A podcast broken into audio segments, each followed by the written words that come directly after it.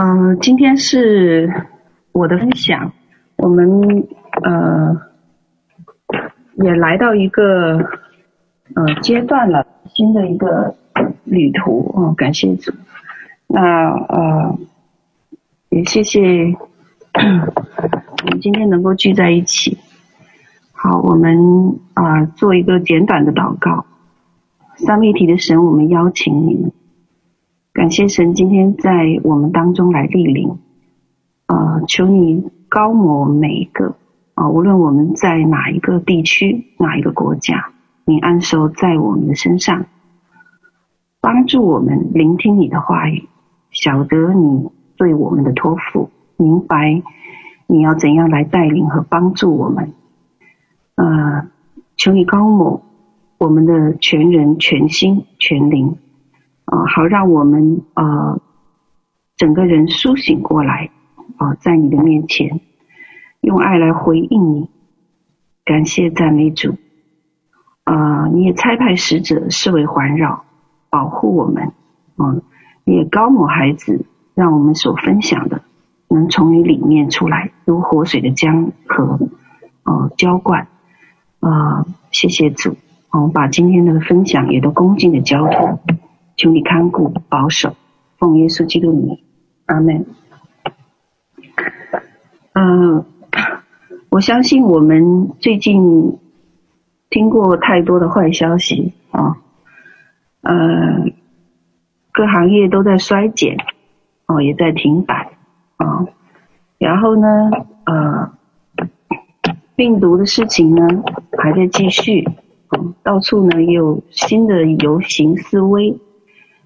还有经济贸易的战役啊，信息战役，呃，饥荒也，全球的饥荒呢，很就正在进行啊，呃，我看了很多地区的报道哦，兽印呢也快要啊完全的推推开了，所以呢，嗯 我跟你们一样啊，我也常常在神面前祷告，求问说，我们不需要做点什么吗？神，你不做点什么吗？哦，那神你的那些见证人在哪里呢？哦，那末日的施工见证人的施工又在哪里呢？所以啊、我们是否相信神正在部署一盘救赎的计划？啊、神在下一盘棋吗？哦。那我们承承认说，整个世界不可能再回到从前的样式啊！我们正在经历一个翻天覆地的变化。那确实很多事情停摆了，放缓了啊，社会出了一些故障。那这些故障呢，是经年累月历史遗留下来的，呃，是在各种政治、文化、民生、种族冲突造成的啊。那如果当下无法解决，人类会做怎么样的反应呢？那目前呢，随着对社区也好、办公场所也好、学校也好、政府机构第一期、第二期、第三期的开放和重启，那我们要问一个问题：那重启的目的到底为了什么？呃，通常呢，如果我的电脑出了问题、有故障、死机，我才会重新开机、重启它。那同样的，那整个社会呢，重启的目的呢，当然也是为了新的开始，新的设置啊。那现在我们面临世界在重新启动，为什么会这样？那这会给整个世界带来一个思考：重启以后呢，哪些被恢复了，哪些还没有？那我们需要删除哪一些软体呢？或者病毒呢？或是我们要换下哪一些硬件呢？啊，那那些造成世界混乱和对立的问题还存在吗？看起来好像都在哦，因为很多都是人的方法在解决问题。那同时，这也给我们一个人生的思考啊。在面临一个巨大格局的改变和挑战的时候，我需要舍弃什么？我人生的优先次序又是什么？那这是我们正处于的一个破碎的世界，危机的时刻啊。但是有一个很好的消息是什么呢？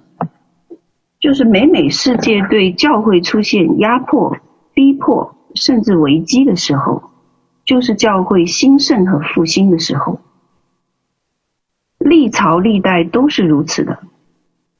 那教会在各种政权的更替中呢，它会站立得更稳妥。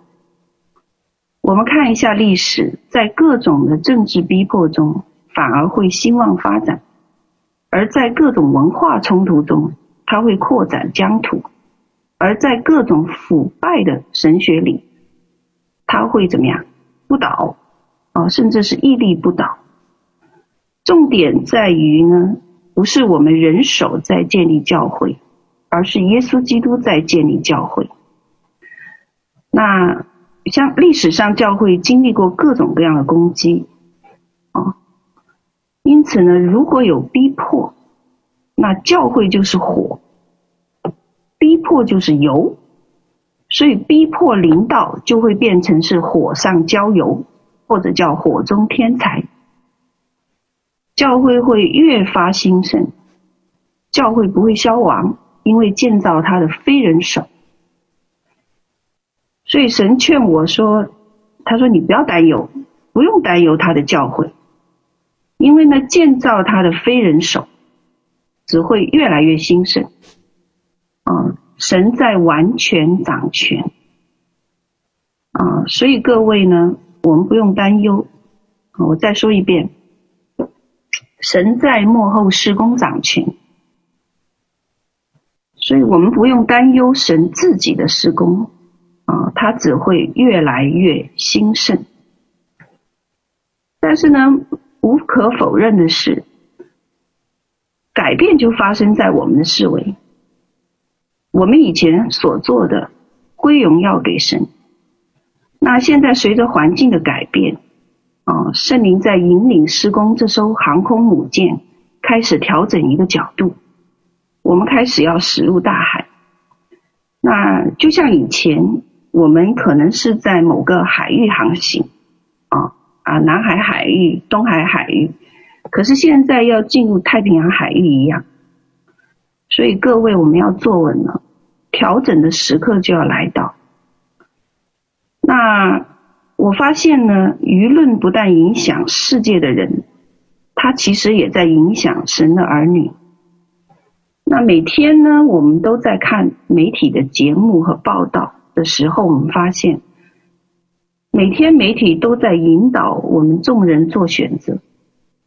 啊，那要站在宗教的立场上选择，还是站在政治的立场上选择？我相信。加拿大的大选是这样，美国的大选也是这样。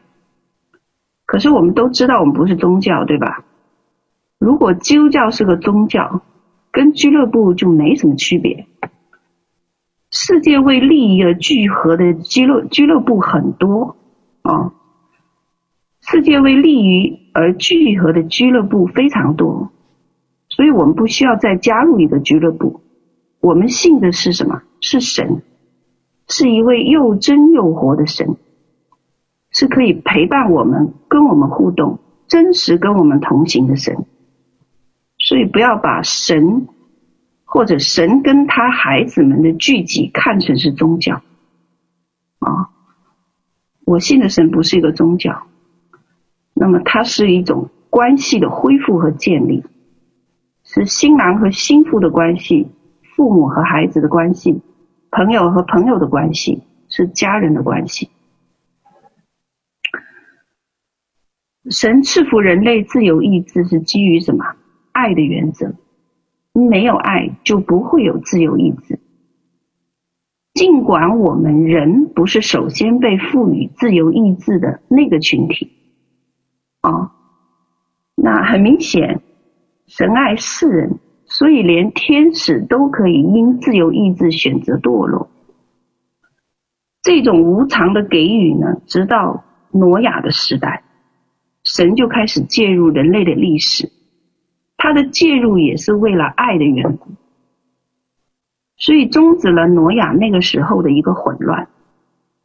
那我们现在呢，我们都在讲末世，啊，我们一直在谈论末世。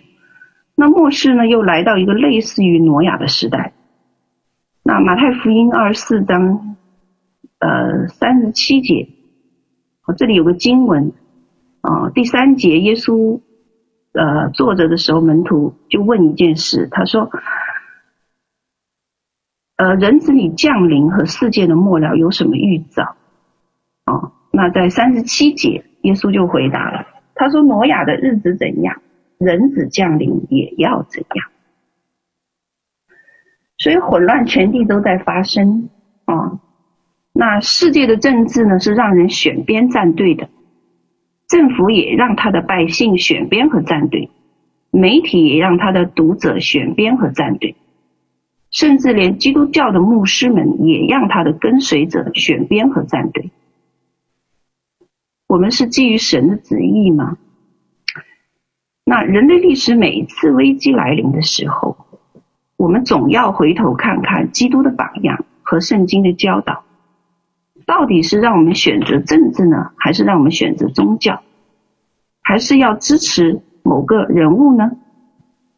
嗯，我想说，我们要看看腓利门书、阿摩斯书、俄巴迪亚书等等，神每次给的一个焦点是什么？他说：“天国降临，透过人彰显神的荣耀。强调的是，强调的是人心改变，而不是制度在改变。那作为神的儿女呢？蒙召到底要做什么？我们其中有一个蒙召是要从事属灵征战的。那天国的福音是要征服悖逆的人心。”而不是国家政权。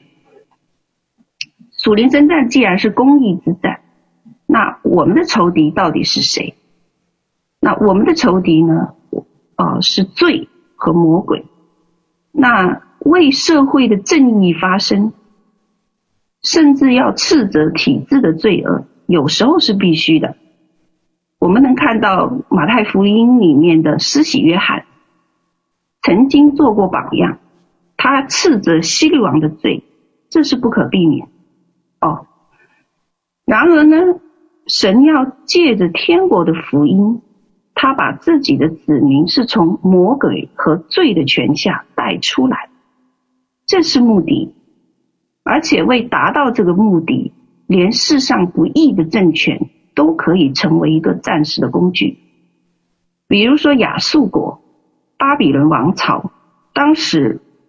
以色列就是这样被掳掠的，但是这里我们要很小心，不要多走那一步啊！神的儿女蒙召是来，其中的一个使命之一是来从事属灵征战、人心的抢夺，而不是政治之争。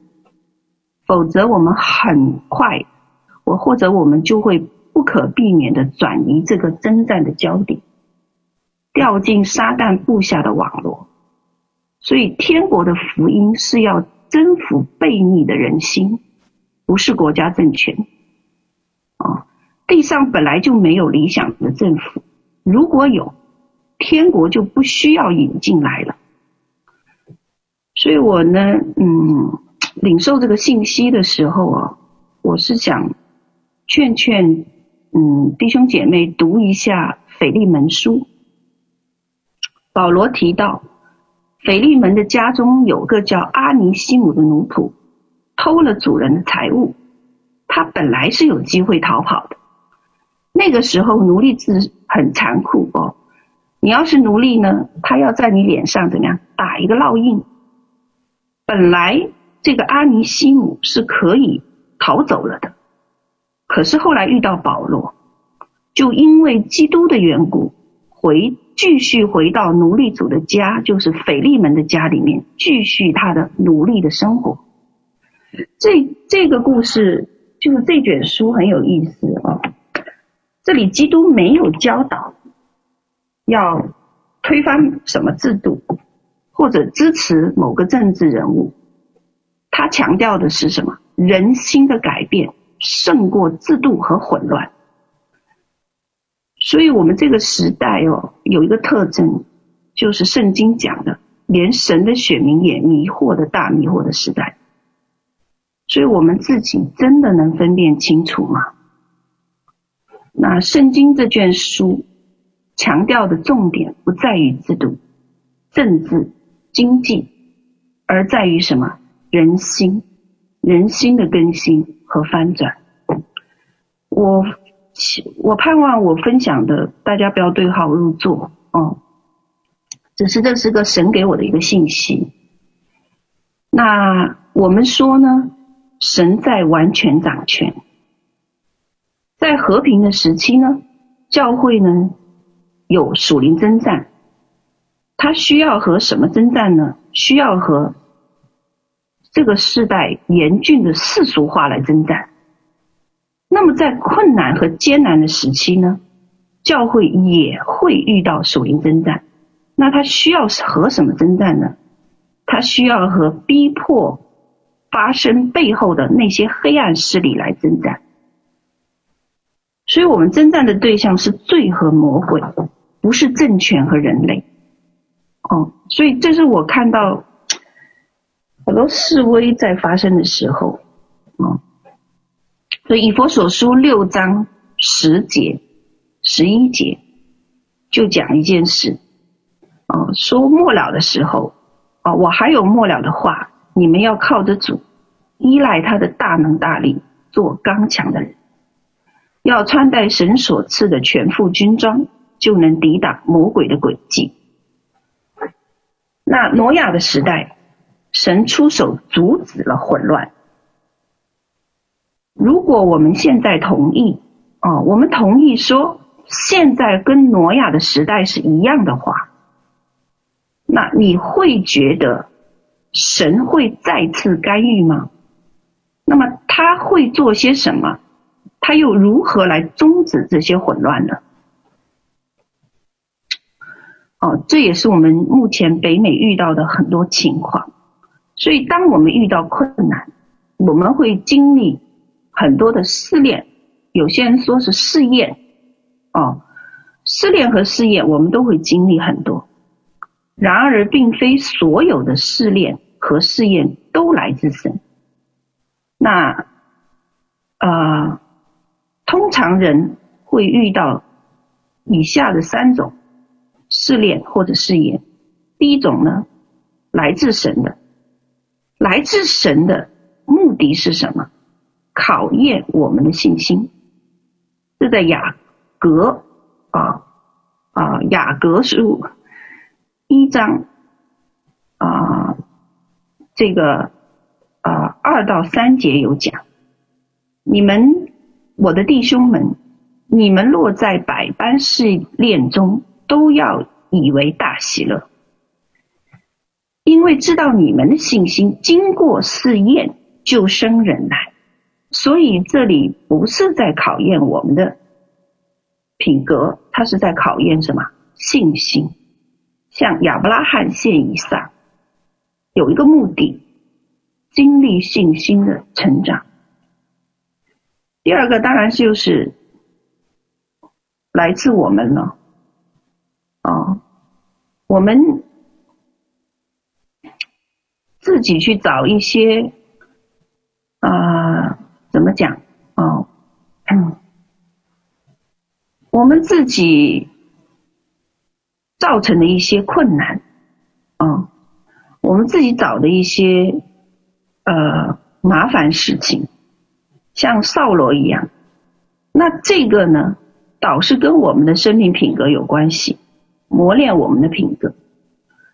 神可以使用你面临的那个环境和困难，但是那件事不是神发起的，是我们哦，所以这种情况我们需要用智慧来面对。第三种呢，是仇敌发起的攻击。仇敌造成的试验，像约伯记，如果是仇敌发起的，我们需要怎么样顺服神，抵挡魔鬼，这是圣经讲的。所以，当地球出现麻烦事、出现灾祸、出现问题，我们要问的是：到底是谁发起了这样的啊、情况？我们又需要用怎样的方式和态度来面对这些问题呢？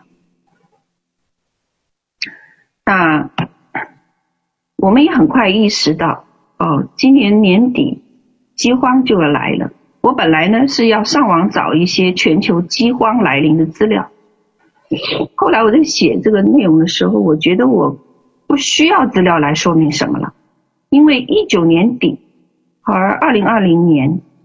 我们就看过很多报道，我们了解到有两次这一个几十公里长的这个蝗虫过境各国的消息，这件事就足以让全球的农业欠收。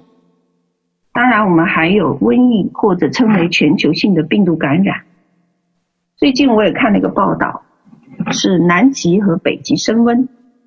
远古超级病毒暴露在地球表面，那连联合国的这个健康部门都说，预测在没有新增病例的条件下，每个人如果愿意遵循各国隔离的政策和佩戴口罩的情况下，我们想要恢复到不戴口罩的光景，需要到二零二二年。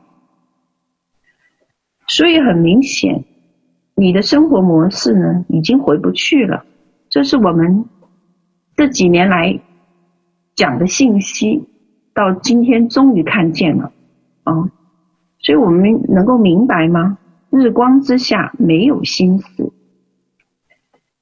那我们面前啊，所以我说我们现在呃的环境。那我想说，啊，我从饥荒说起，哦，学习一下饥荒的年代，怎样来预备。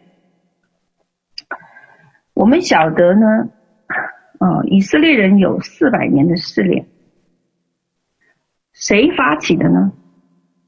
啊，神曾经告诉亚伯拉罕一件事情，他说等亚摩利人的罪恶满了以后。以色列民会被释放，这是神告诉亚伯拉罕的事。那后来埃及的法老王呢，就梦见瘦牛和肥牛。我想你们熟悉这个故事啊、那那个会解梦的约瑟呢，于是就从监牢里被提出来了。圣经说，七只瘦牛吞了七只肥牛。那约瑟就给了。出了个主意，啊、嗯，征收埃及人五分之一的税务，啥意思啊？百分之二十，收税年，这个跟跟我们现在交的税也差不多了。在丰年的时候呢，存储粮食；在荒年的时候呢，卖出粮食。所以法老呃约瑟的这个智慧呢，就得到法老王的赏识，他就被提升为什么？类似于宰相的地位，治理埃及。果然后来发生饥荒，约瑟呢就拯救了这个世界。很有意思的是什么？这个秘密呢，没有让埃及人知晓，也没有让以色列人知晓。有七个丰年，有七个荒年。哦。七个丰年和七个荒年这一件事情，约瑟告诉了谁？约瑟告诉了法老，只在皇宫中告诉了法老。约瑟聚敛埃及地的七个丰年的粮食，然后把粮食呢存囤积到各个城里。七个荒年的时候。唯独埃及全地有粮食。等到第五个荒年来临，连埃及地和埃及人也有了饥荒。众民就向法老哀求。哦，这个在创世纪四十七章十三到二十六节讲的，我就不念这个经文了。哦，经文在 PPT 上有。那众民呢，开始向法老哀求的时候，约瑟就做了一件事，他为法老买了埃及所有的土地。到了第六年，吃的又吃完了，埃及人没有地，又没有钱，于是约瑟又为法老买了埃及人的人身自由。所以最后发生一件事情，田地和埃及人都归给了法老。整个埃及都成了法老的奴隶，也成了这个宰相约瑟的奴隶。啊，嗯，这个在创世纪四十七章有非常详细的描述。嗯，那我们知道圣经是一本做人说明书。哦。同时呢，圣经里面谈到许多属灵界的律。那属灵的律里面有一条是什么呢？就是我们种什么就收什么。约瑟用了多少年啊？大家记不记得？哦，七个荒年，七个丰年，所以他一共用了十四年，将一个满是自由人的埃及。变成了遍满奴隶的埃及，好像我们一些国家哦哦，我们想想看哦，我们目前的世界里面有没有这种情况？所以约瑟死后呢，有一件事情发生了，这个在出埃及记一章八节哦，一章六节讲。约瑟和他的弟兄，并那一代的人都死了。好了，第八节，死了以后有一件事情出现是什么？就是有新王起来，埃及地有新王治理埃及。十一节讲，于是埃及人派监工辖制他们，辖制谁呀、啊？辖制以色列人，加重加重担苦害他们。我刚才讲属灵的律是什么？我们种什么就收什么。所以约瑟奴隶埃及人，接下来下一代埃及王起来的时候，反过来奴隶了整个以色列人。哦，这个很有意思，这是一个循环，种什么收什么，三百二十年了。以色列人被奴隶了这么长的时间，直到要满足神定的四百年的日子。那释放埃及的日子快到的时候，快到四百年的时候，逼迫来了。我仇敌了解神给亚伯拉罕的这个计划和预言，也知道神的旨意。所以撒旦想要破坏神的旨意，第一件事情他要做的就是除掉以色列人的长子，灭掉摩西这个拯救者。啊，所以埃及王于是呢，就让埃及王刚硬，要杀死所有希伯来人的男孩。哦，所以可以想象那个年代出生的，有可能是男孩多，呃，女孩多，男孩少啊。很像今天的教会，仇敌会先选择啊，仇敌会选择先杀死男孩。后来呢，魔鬼果真怂恿法老要杀死摩西，但是神却保护摩西，将他藏在什么法老的宫中养大。哦，嗯，这里有一个很有意思的事情。啊、呃，这个描述呢，很像启示录十二章的一个许一个描述。撒旦要想杀死男孩子，然而神却保护他们。他们被提到神的宝座前，于是那个大红龙就去逼迫生男孩子的妇人，就是教会。哦，所以日光之下没有心思。为什么摩西要生在王宫里？这是个预表，因为为奴的不能拯救奴隶。摩西要在皇宫中长大，他需要学习像王一样的思考。这是我们常常提的信念系统的重建，属神的信念系统的重新塑造。所以你要像王一样思考，不是像奴隶一样。啊，这取决于我们怎么做选择。因为摩西将来要成为希伯来人的领袖，所以他要从法老的宫中学习所有的一切，并且要学习怎样成为王。神在预备摩西的未来，并且带领他进入命定。等到他四十岁的时候，他遇见一个不公正的事情，就是埃及人压迫以色列人，摩西就杀死了一个埃及的士兵。我相信呢，那个时候摩西已经具备了所有的在王宫里的培训，他是怎么样？也是拥有。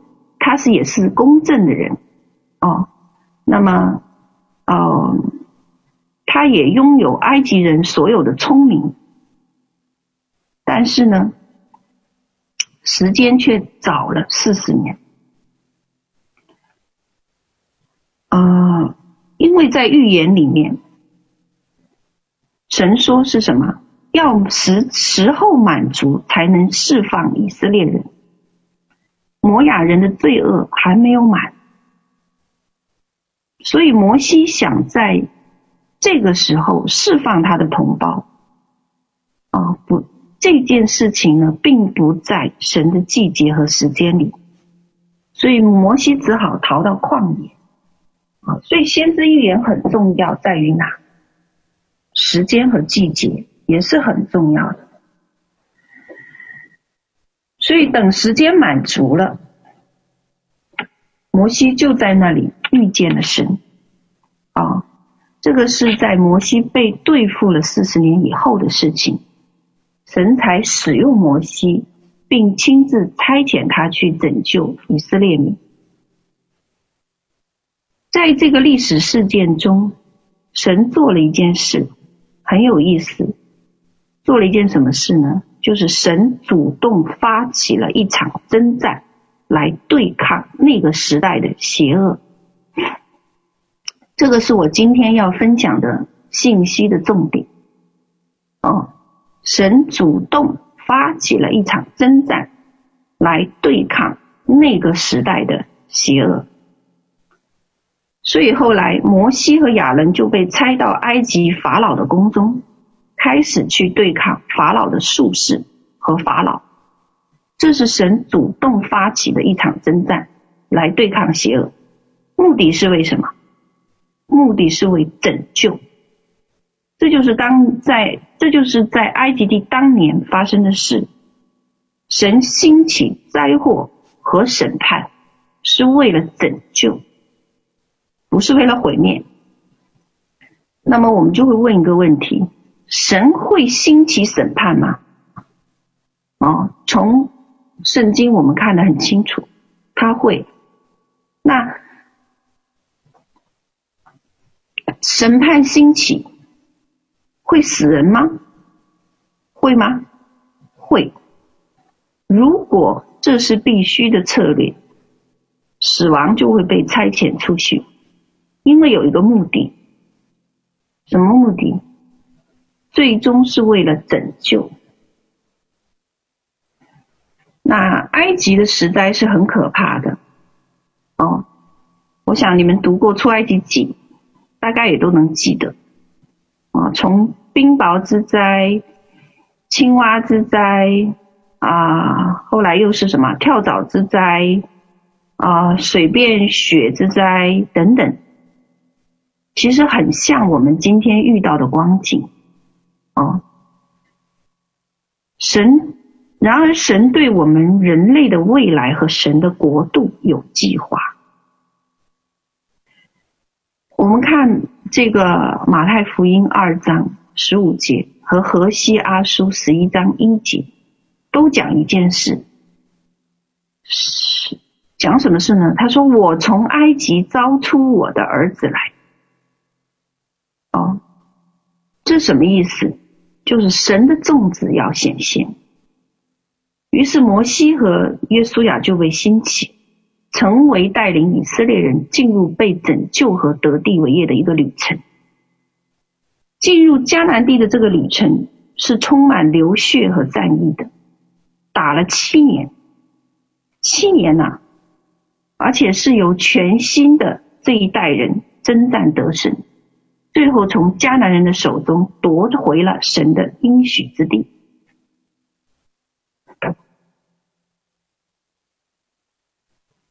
在挪亚时代，神主动介入。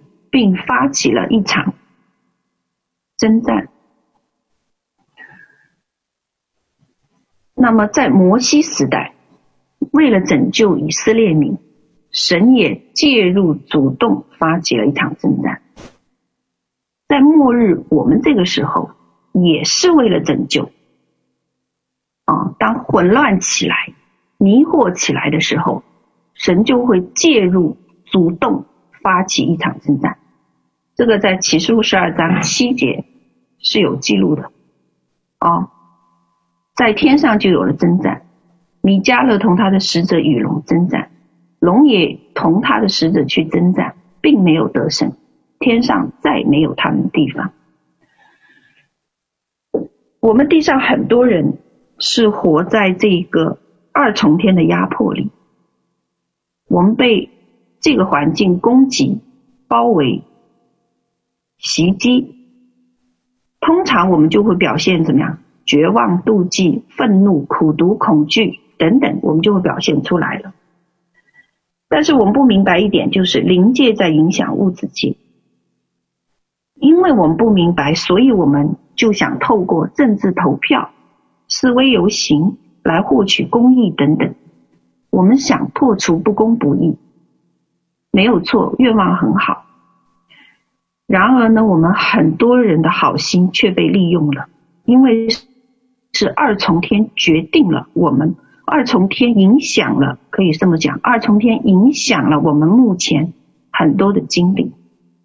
哦，那 PPT 上这个改一下。那如果想赢得这场战役呢，我们首先要赢取的其实是临界战场的胜利。首先要赢取在二重天战场的胜利。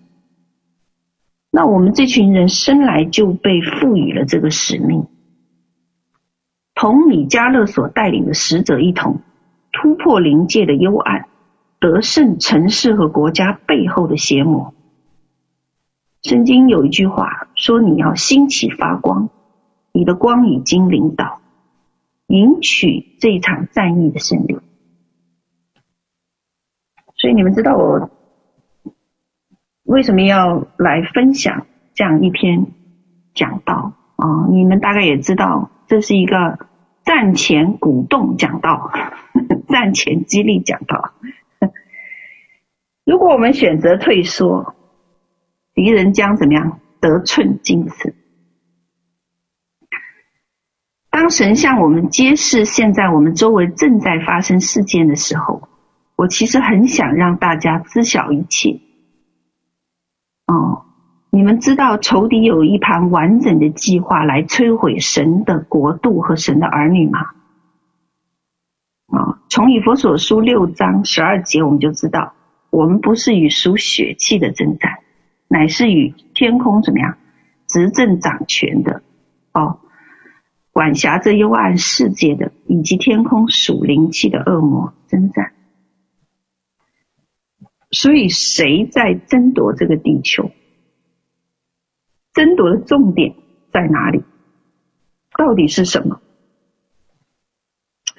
除了天空属灵气的二魔之外，《创世纪》里面提到一件事，他说：“神的儿子和人的女子交合后，生出后裔。”啊，后来这些人被称为拿斐利人。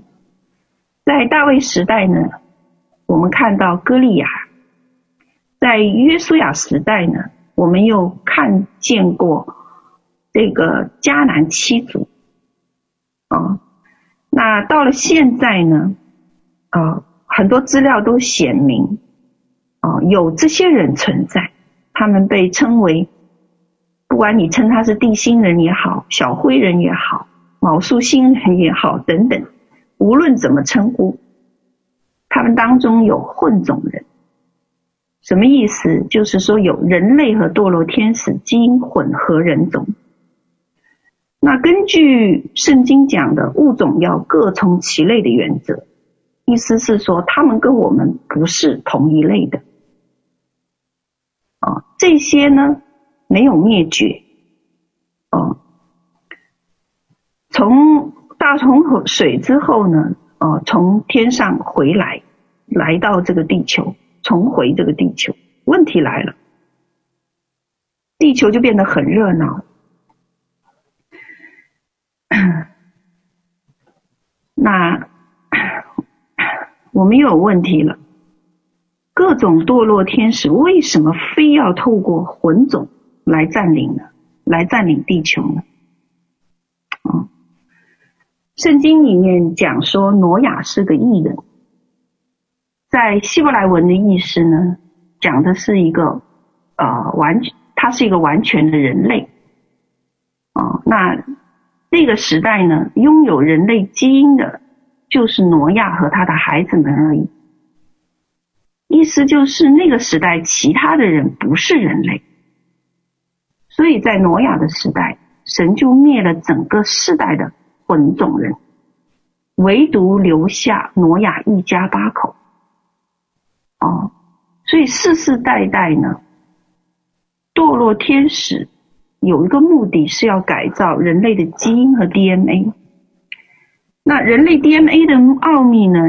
呃，如果说呃有弟兄姐妹听过我分享神的殿那篇讲道啊，我在那篇分享里面有讲过，圣经里面呢关于人类的 DNA 被所罗门揭示过啊。所罗门在所建的圣殿里面，就把这个奥秘揭示出来了。任何人进入圣殿的时候，都要经过两根最大的铜柱子，一根叫亚金，一根叫什么？波阿斯。那人类人体有四十六个染色体，每两条组成一对，一共二十三对。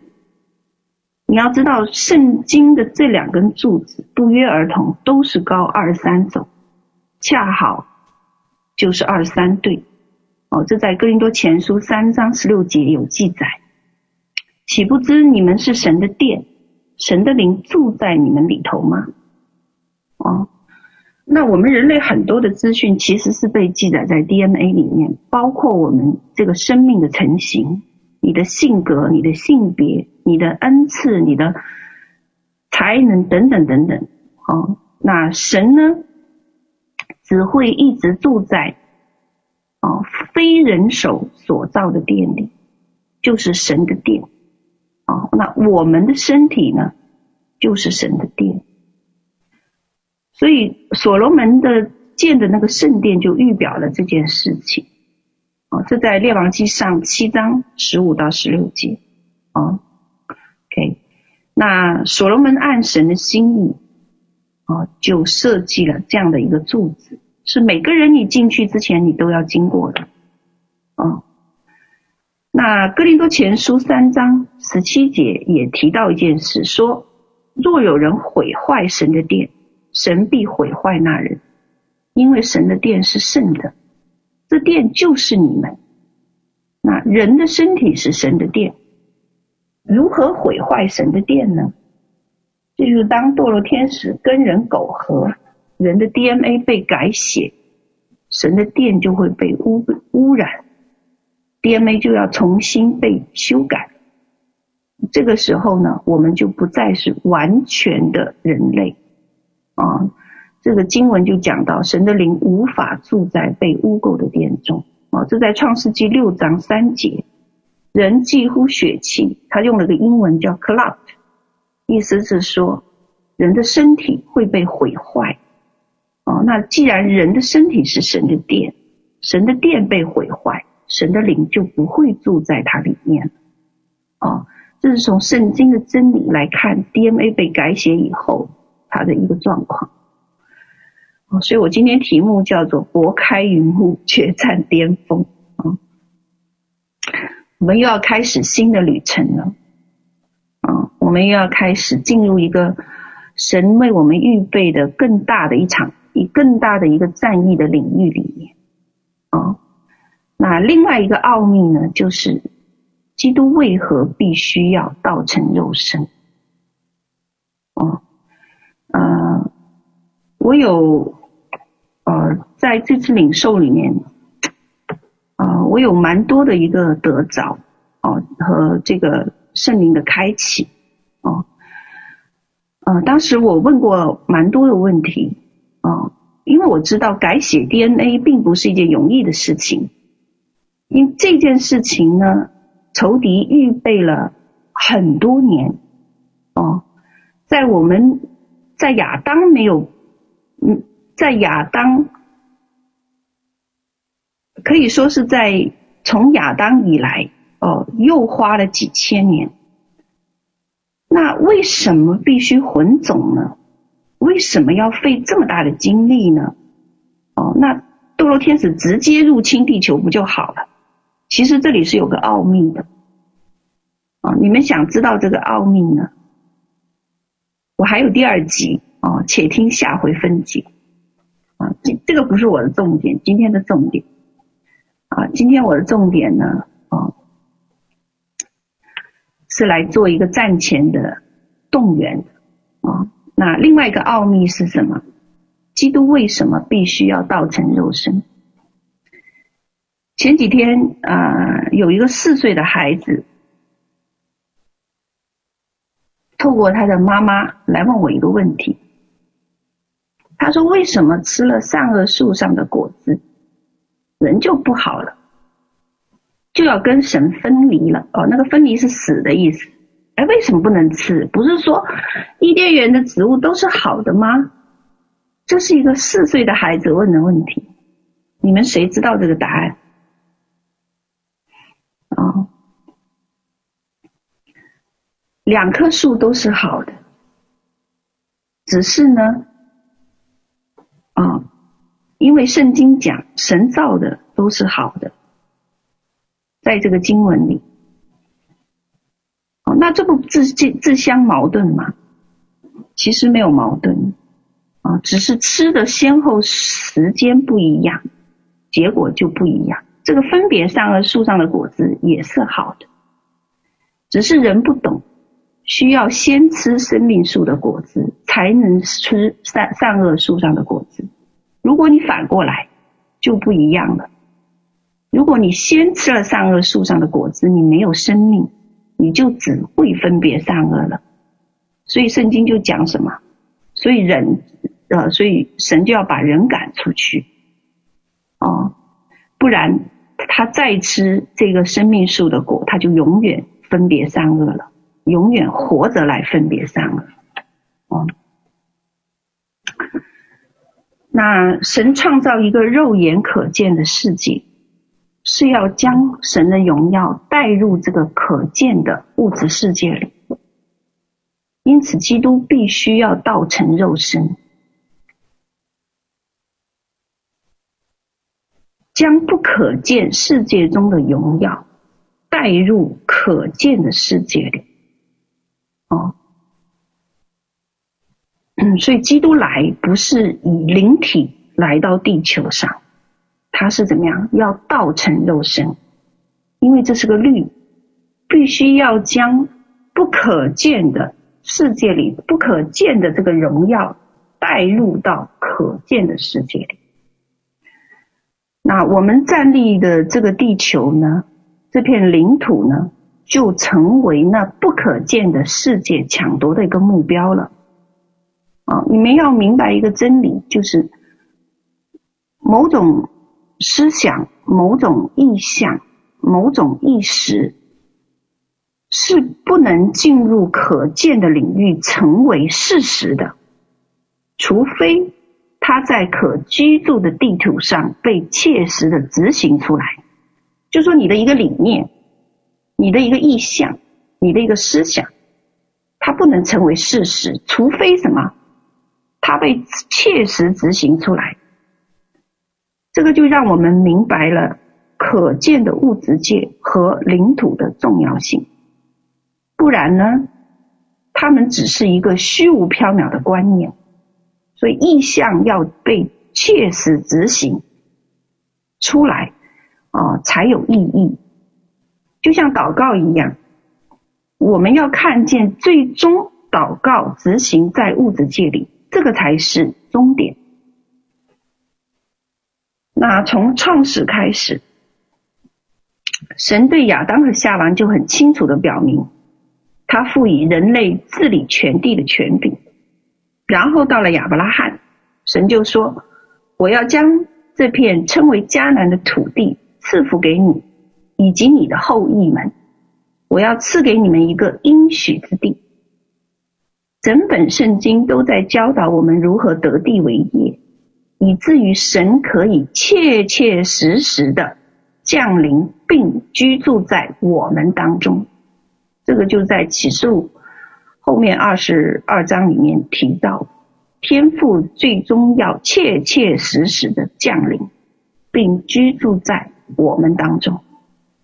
哦，那属灵征战呢，可以有很多个内容。以前我讲过，哦，有五五种，有六种啊。那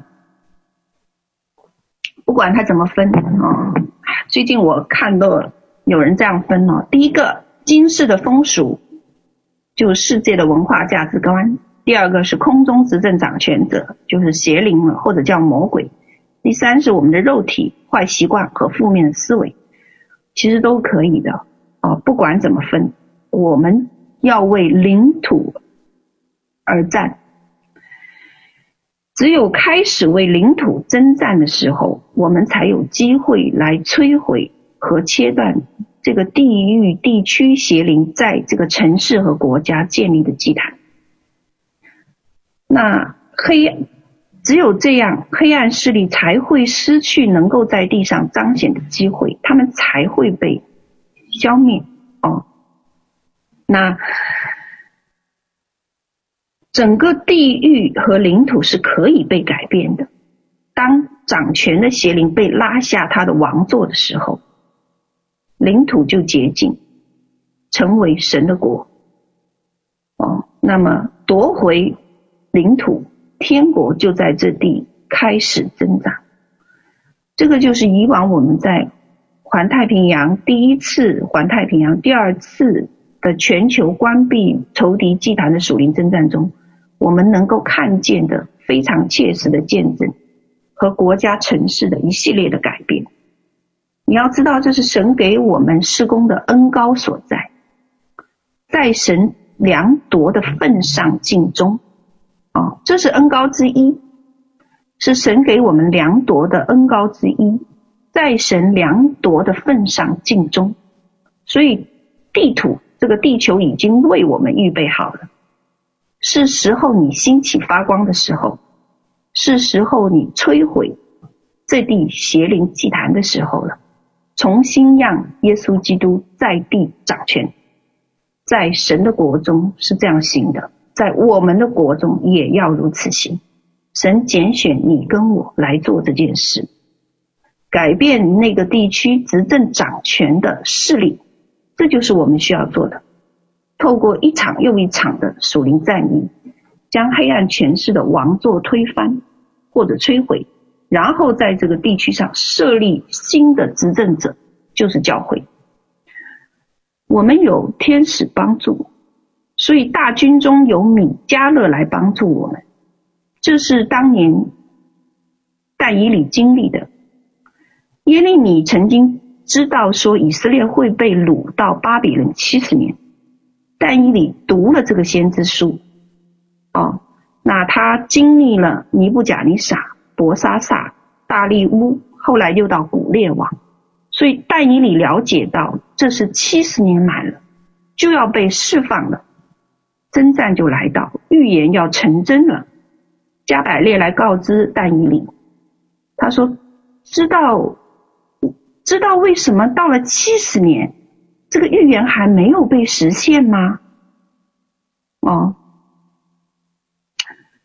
所以但以理在十呃但以理书十章十九节啊呃到二十一节这里面有讲哦，这是这个。呃，这是这个加百列告诉但以理的。他说：“我要将那录在真确书上的事告诉你，除了你们的大军米迦勒之外，没有帮助我抵挡这两魔军的。”我快要结束了啊。那他说：“除了啊，他说。”我跟波斯的魔军征战，后来呢，希腊的魔军就要来，但是除了大军米迦勒外，没有来帮助我的。你们不觉得奇怪吗？只有这里只提了一位天使长来帮助，只有米迦勒这个天使长来帮助。堕落天使不过三分之一耶，在天上还有三分之二哎。为什么加百列在揭示一个奥秘？什么奥秘？因为只有你但以理一位在祷告，很多天使没有作为，因为以色列人当中没有人祷告，所以城市被审判，不是因为这层罪恶太重，而是教会没有人按照神的旨意在祷告。如果有，肯定有征战的天使。加入天界的征战。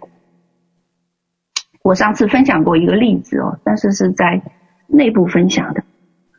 我有一天睡到半夜两点还是三点，哦，我就看到突然就被惊醒，一下子灵眼被打开。那我看到的不是物质界，我自己知道。因为我看不见，我当时是睡在地下室，我看不到地下室的景象，我看到的全是这个房子在灵界里发生的事情。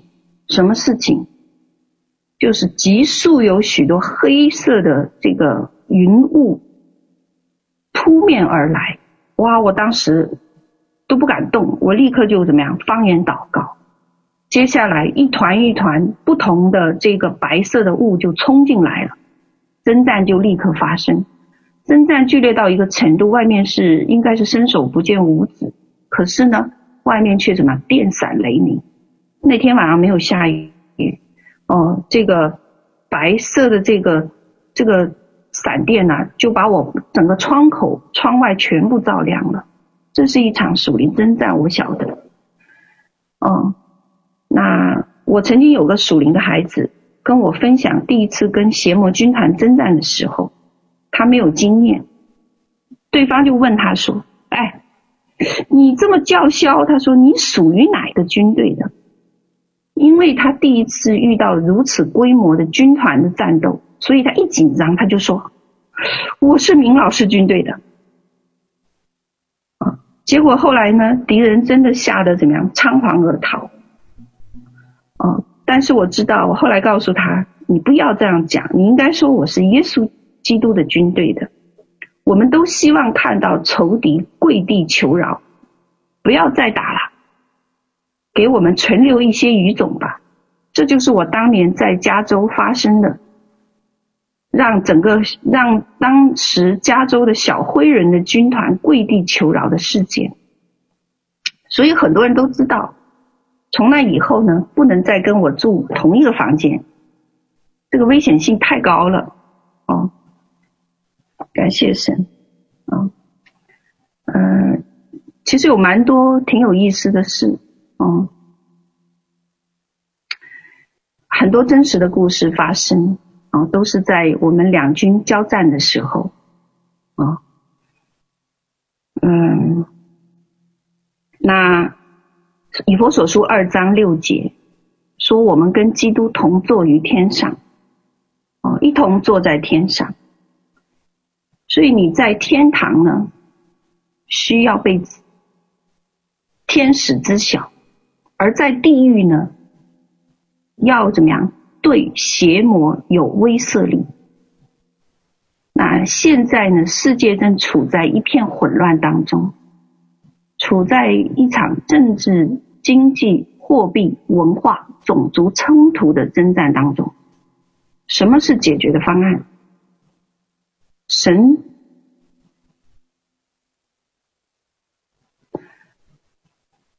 神在那天跟我讲说，他说我会介入的，他说我会破除这一些。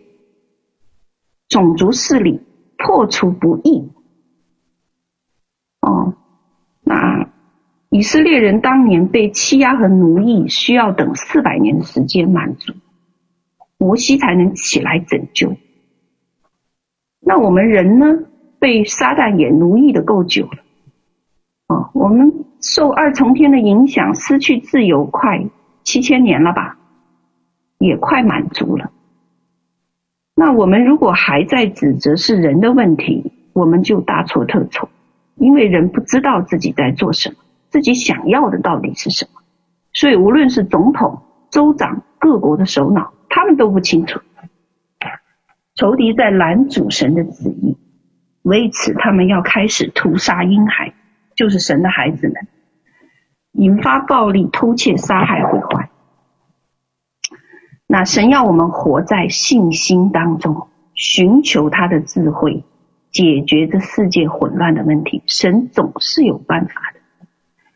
我星期天晚上呢，上个礼拜天我们没有聚会哦，我参加的是马来西亚少儿营最后一场。那我在线上教导这个夏令营，你知道那天晚上神做了奇妙的大功，那个医治太棒了。我没有到现场，可是恩高照样可以传递。孩子们分为两个组来做医治服侍，大人就是他们服侍的对象。后来几乎每个人都想给这些孩子诊治，因为他们几乎百分之百准确。所以未来的事，我相信神真的要印证他自己曾经在我们当中所发的预言。哦，就是我们会。让少儿的医治团队起来服侍众人，神的恩高不受场地、时空的限制。当仇敌猖獗的时候，神的作为会大大浇灌每一个人，包括孩童，包括妇女。这跟我以前的服侍是完全不一样的。神颁布了法令和旨意，所以是时候拨开云雾，决战巅峰的时候到了。战役就要开始了，最后末了的一场全球大战，很快就要开始了。呃，要花多长的时间我不知道。哦，或许要打到明年。那么，不但是我的天使在参与，你们的天使也要参与。所以不要像但以理碰到的事情那样，加百列跟他说，只有。大军米迦勒天使长来帮助我，不是的，我的天使在参与，你们的天使也要参与。神已经发出指令，当我们认为的这些灾祸审判发生的时候，其实是被使用来归正教会和人心的，唤醒这个社区，唤醒人心的。神要释放人们从埃及到应许之地。所以十灾必然发生，七印要揭开，七号要吹响，如同埃及地一样。所以让我们能够拥有那个分辨力，带给这个世界突破和医治。所以当以色列人被困在旷野，神说：“我要给你们的比埃及人和旷野给你的多得多。”他要将牛奶与蜜之地给我们，所以我们应当积蓄力量，同心合一。哦，有一天有一个人带了一个哑巴来让耶稣祷告，耶稣为这个哑巴祷告，他好了。我们很自然的认为说，这是一项医治服饰的医治释放的服饰。可是你知道，从基督的眼光来看，他说他说什么？在马太福音十二章二十五到二十六节，他说：“凡一国自相纷争，就成为荒场；一城一家自相纷争，必站立不住。”那我若靠着神的灵赶鬼，就是神的国临到你们了。他说：“这个不是单一的一项医治服事。”他说：“这是国度的征战，是光明国度和黑暗国度的交锋。所以一国自相纷争，就必站路站立不住。”这里最后讲到一个重大的属灵原则：一国、一城、一家必须合一，而且要跟神站在同一个阵线上，不然不与神相合的，就是抵挡神的。哦，这在马太福音十二章三十节有讲，不与我相合就是敌我的，不同我收据的就是分散的。所以，我们跟基督要同坐于天上。所以，是时候我们兴起的时候到了。好，让我们一同站立来做一个祷告。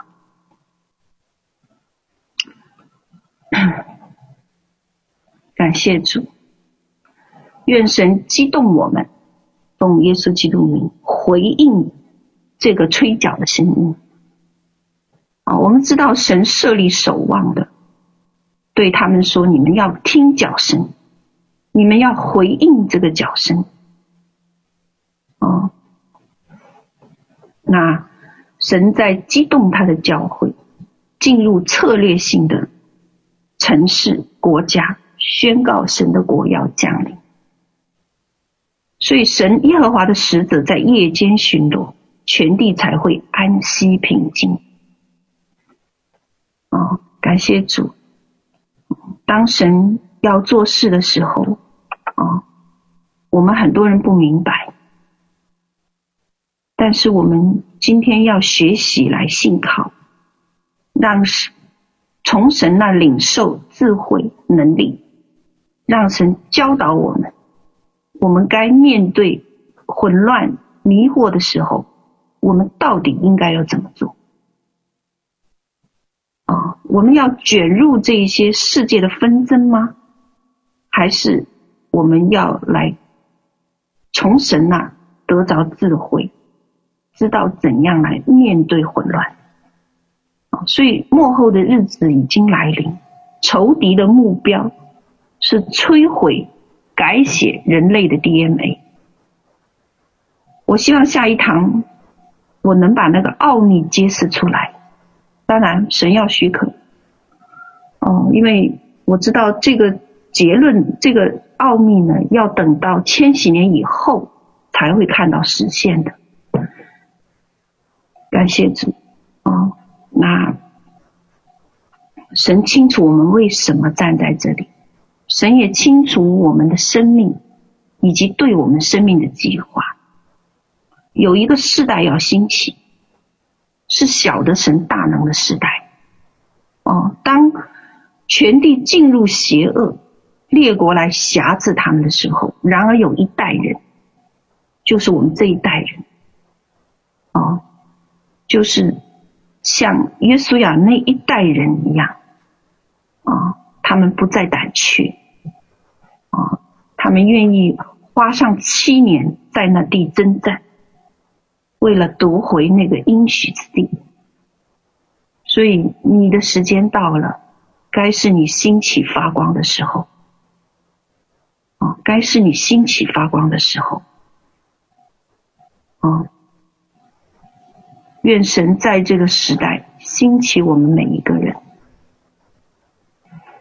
所以感谢神啊！这次讲到是我主动要求的，本来应该是上个礼拜天，但是我把它推到这个礼拜。我知道哦，我们在等候的时间要来到了，是我们兴起发光的时候了啊！那这个时代，神将权柄赐给我们，去掌管治理。不但是城市，要学习掌管治理国家和国度。哦，神正在把权柄赐下，好让神的国度能从看不见的领域带入这个看得见的世界里，并且胜过这个世界的体系。所以，非人手凿出来的石头是教会，就是我们，是神的心腹，神的儿女，神的得胜者，神的先锋者。你如果被呼召的时候，神告诉你，你有下面这些位分，你当回应他。啊、神当年在我们团体里面，就是呼召代祷者、敬拜者、先锋者、得胜者、殉道者啊、所以当我们站立在他面前的时候，恳求圣灵在我们里面工作，激动我们，好使我们有那个热情回应他的爱。哦，感谢主。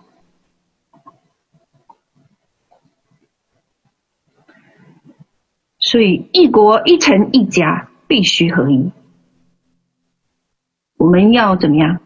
跟神站立在同一个阵线上，不要被这个世界的声音掳掠了去。哦，那站立的稳，我们必怎么样？勇往直前。感谢主，所以奉耶稣救名，我祝福每一个。我相信你们是被神呼召的，我相信我们每一位，无论你被分配到哪一个岗位。你或许在团契里服侍、支持；你或许在营队里冲锋陷阵；你或许是在后勤和功能部在做这些补助支持。每一个份都是重要的，每个位置都是好的啊！因为要一国一城一家必须合一，而且必须要跟神站在同一个阵线上。感谢主，啊我想愿今天的讲道能够激励你们啊！所以当我们呼吁的时候啊，机电有三百勇士，有一有时候我在问神，我说三百够吗？哦，你知道主可以用少量的军队得胜这个亚述的十八万大军，记得这些故事吗？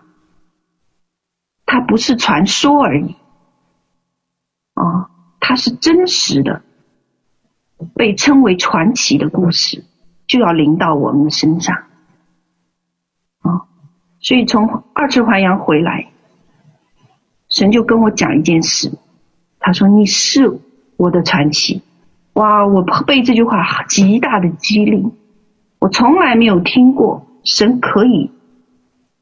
哦，这样子来对人说这样的话，那你们是神的传奇，所以应当要被激励，回应他对你们的爱。哦，感谢主。